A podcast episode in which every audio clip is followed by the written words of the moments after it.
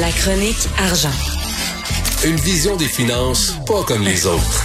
Alors, Yves Daou, euh, le fondateur de Sunwing, qui traite les fêtards du vol en folie d'imbéciles. Hey, écoute, euh, ça fait longtemps qu'on n'avait pas entendu parler de Colin Hunter. Je veux juste te rappeler que Colin Hunter, c'est lui qui est euh, le fondateur de Sunwing en 2005. Euh, puis euh, aujourd'hui, il détient 51% des actions, puis 75% des droits de vote. Puis euh, récemment, il a vendu une portion à un géant allemand du tourisme qui s'appelle TWI. Donc, il parle en connaissance de cause ce matin. Or, ce qu'il dit, c'est il fallait vraiment être imbécile pour pas savoir qu'il y avait des règles normales qui s'appliquaient, c'est-à-dire tu fumes pas dans un avion, puis tu portes ton masque à une période comme comme la COVID. Donc, euh, vraiment, il, il, traite les, les, la, la, gang d'imbéciles.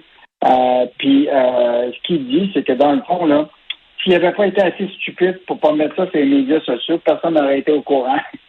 Mais, mais en même temps, en même temps, le, le, boss de Sunwing, il devrait peut-être dire à ses employés, ses agents de bord, que quand il y a une gang de tatans comme ça, c'est à eux autres aussi à, les calmer, puis à faire respecter les règlements. Puis peut-être que si c'est trop fort, ben, sous pilote à, à rebrousser chemin aussi, là. Ouais, ben, moi, je pense que c'est évidemment, lui, euh, il va défendre sa, réputation. Ben il y a quand même une enquête de Transport Canada là, qui, est sur le dossier. Lui, ce qu'il dit, il dit euh, vous ne pouvez pas vous attendre que quatre agents de, de bord, une garde de contrôle sur 140 personnes qui décident de se souder puis de danser. Euh, bon, ça, c'est son interprétation.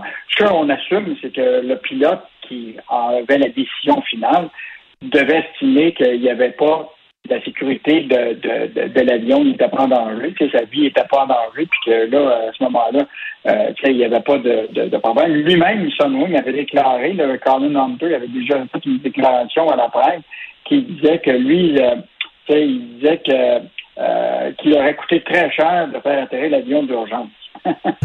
Mais ça veut donc dire que s'ils l'ont pas fait atterrir, c'est parce que c'est-tu parce que finalement il n'y a pas de danger ou est-ce que ça coûterait trop cher? Exactement. Fait que là, c'est sûr que le, le, le, propriétaire de Sunwing va être appelé à, à être interviewé là, par euh, Transport Canada euh, sur, sur, cette affaire-là de Sunwing. En passant, n'oublie pas que James Awad, euh, James William Awad avait été passé par un courtier qui, euh, qui lui avait dit ben voilà, Sunwing est disponible pour, euh, pour, pour le vol. Et là, ce que euh, Colin Hunter disait hier, c'est qu'ils ne font aucune vérification particulière sur celui qui, qui, qui prend les mettons qui contracte pour analyser l'avion. donc, ils n'ont pas fait de, de de, de, mesures particulières pour, pour voir. Mais j'imagine que s'il avait fait un, peu de recherche, il aurait peut-être vu qu'il y a des statuts devant sa maison. Écoute, tout le monde parle de la taxe anti-vax. La grosse question, c'est si quelqu'un décide, mettons, de pas payer sa fameuse taxe, est-ce qu'il va être puni par le gouvernement? Est-ce que le gouvernement va le poursuivre ou on va fermer les yeux comme on a fait envers les fraudeurs à la PCU? Ben, moi, je pense que la, question qui est posée ce matin par le journal en question, c'est euh, tout ça, c'est quand, combien, comment. Mm. Puis ce qui est clair, c'est d'abord, là, c'est bon, on le sait, là, le gouvernement, il joue aussi à la politique, euh, là, donc euh, c'est l'idée de emmerder les, euh, les non-vaccinés. Là. Donc ça, c'est une mesure qui est très populaire, là, puis qui apparaît, mais l'application de tout ça, là, la réalité, c'est oublie ça dans le rapport d'impôt de cette année. Là. -dire, on est à un mois ben de, de, Fait que la réalité, là, c'est que ça va être pour le rapport d'impôt de 2022 que tu vas faire en 30 avril 2023. Là. on est euh, on est vraiment loin de, de, tout ça. Mais euh, tu veux on avait eu déjà une contribution santé au Québec hein, qui avait été introduite ben par euh, Jean Charest. Le montant fixe c'était 200 dollars en 2012. Puis sur le gouvernement péquiste de Pauline Marois, elle, elle avait tout remodelé ça pour une contribution progressive selon tes revenus qui pouvait atteindre jusqu'à 1000 dollars pour les, gens, les gens qui gagnaient 150 000 et plus. Puis là, finalement, ça, s'est aboli en, en 2017. Donc, l'idée de la contribution directement sur ton rapport d'impôt. Ça va être euh, probablement la, solution qui vont aller, mais ça va s'appliquer très loin. Puis là, la question, c'est comment tu valides toute la question du lien entre le passeport vaccinal puis avec le, le, le, si tu veux, Revenu Québec ou euh, mmh. ministère des Finances, parce que normalement, ces deux ministères-là ne sont pas supposés se parler au niveau de la santé. Là. Euh, peut-être que ça va être tout simplement une question qui va être posée dans ta déclaration d'impôt. Genre, on te demande déjà si tu résides à l'étranger au Québec, mais là, il pourrait dire est-ce que vous avez votre passeport vaccinal ou pas? Tu coches oui ou non. Puis, euh, puis là, à ce moment-là, si tu dis non, mais il s'applique la contribution santé. Puis là, ce qui reste, bien, évidemment, c'est le montant.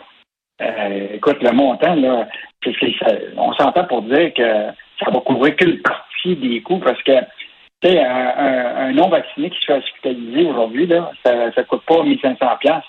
Ben non. Ça coûte pas mal plus cher que ça. Là. Ben oui, tout à fait. Non, non. Et, écoute, je pense que c'est une mesure quasiment symbolique. Là. Je pense qu'il voulait compter des points facilement, François Legault, parce qu'il voit son appui euh, euh, euh fléchir, diminuer, fondre comme neige au soleil. Euh, pénurie appréhendée à cause des camionneurs non vaccinés. Là, on sait, on, on c'est incroyable comme on parle de, de ce temps-ci des non-vaccinés. Ben là, évidemment, il y a une industrie qui est quand même stratégique au Québec, c'est le transport, le transport de marchandises. Et euh, là, à partir de samedi, tous les camionneurs qui vont aux États-Unis vont devoir être double vaccinés. Alors, présentement, on a à peu près 12 à 15% des camionneurs qui ne sont pas vaccinés. Et donc, euh, là, ça pose tout sortes de problèmes de logistique, tu comprends-tu, pour les compagnies de transport, mais aussi pour les manufacturiers qui, eux autres, doivent envoyer des marchandises aux États-Unis. Puis évidemment, dans bien des cas, les camions partent jamais à vide du Québec. Ils partent avec la marchandise, puis ils vont chercher de la marchandise aux États-Unis pour la ramener. Ensuite, tu as 12 à 15% moins de camionneurs.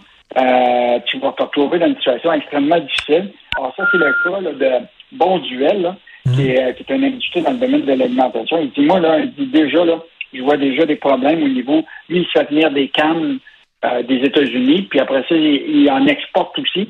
Et là, il se retrouve dans une situation où que là, euh, écoute, il va être, il est en panique. Et, euh, et ce qui est intéressant, c'est que il, faut s'attendre clairement là, au cours des prochains mois deux affaires. Un, les fruits et légumes vont augmenter le prix parce que compte tenu de justement au, Québec, on va manquer de, de, camionneurs pour aller les, chercher. Puis deuxième affaire, c'est le, le, fait que ça se peut très bien que tu vas te retrouver dans bien des cas des tablettes vides. Là. Puis, euh, puis ça, on va les voir euh, de plus en plus. Là. Fait que, euh, un enjeu, c'est encore là aujourd'hui des, des non-vaccinés qui, seulement en minorité, réussissent à pénaliser toute une industrie. Ça va mmh, pénaliser des manufacturiers, puis ça va pénaliser des consommateurs. Ben oui, on le voit, là, c'est la minorité qui emmerde la majorité. Bonne nouvelle aujourd'hui, il y a une centaine d'hôteliers, plus d'une centaine d'hôteliers qui sont prêts à aider le système de santé. Donc, euh, ça, c'est euh, vraiment intéressant. C'est sûr que on s'entend hein, que les hôteliers sont eux-mêmes sont en pleine crise. Euh, et actuellement, le taux d'occupation des hôtels, c'est en bas de 15% Richard. Donc, c'est sûr là, que tu as une disponibilité de, de, de, chambres. Et donc, le gouvernement a fait un, appel d'offres récemment en décembre. Et donc, on dit qui était disponible. Et il y a 130 hôteliers au Québec qui ont levé la main, dont 30 à Montréal. Euh, déjà, bon, dans le passé, dans la première vague, il y en avait qui, qui, qui l'avaient fait. Euh, et donc, euh, c'est une bonne, bonne nouvelle. Euh, mais là, pour le moment, ils sont en attente de voir ce que le gouvernement va, va décider. Je pense que le, gouvernement a décidé que de voir le week-end qui s'en vient, qu'est-ce qui va se passer. Est-ce qu'on va avoir atteint le, le, pic, puis après ça, ça va baisser? donc, c'est quand même intéressant de voir que des gens qui, dans une industrie qui sont sont prêts à lever la main pour euh, l'effort de guerre contre la COVID. Oui, tout à fait. Écoute, donc, et bien sûr, c'est les, ceux qui sont en convalescence, les, les, les, patients qu'on ne va pas transformer les hôtels en hôpital, là, absolument pas. Mais ce sont ceux qui sont en convalescence. Donc, c'est une excellente idée de voir qu'il y a des hôteliers comme ça qui mettent l'épaule à la roue. Oui, il y a des gens qui sont égoïstes, mais il y a des gens là-dedans aussi dans cette crise-là qui montrent, qui pensent aux autres aussi. Ça fait du bien. Merci beaucoup, Yves Daou. On se parle demain. Bonne journée. On se parle demain, Bonne journée.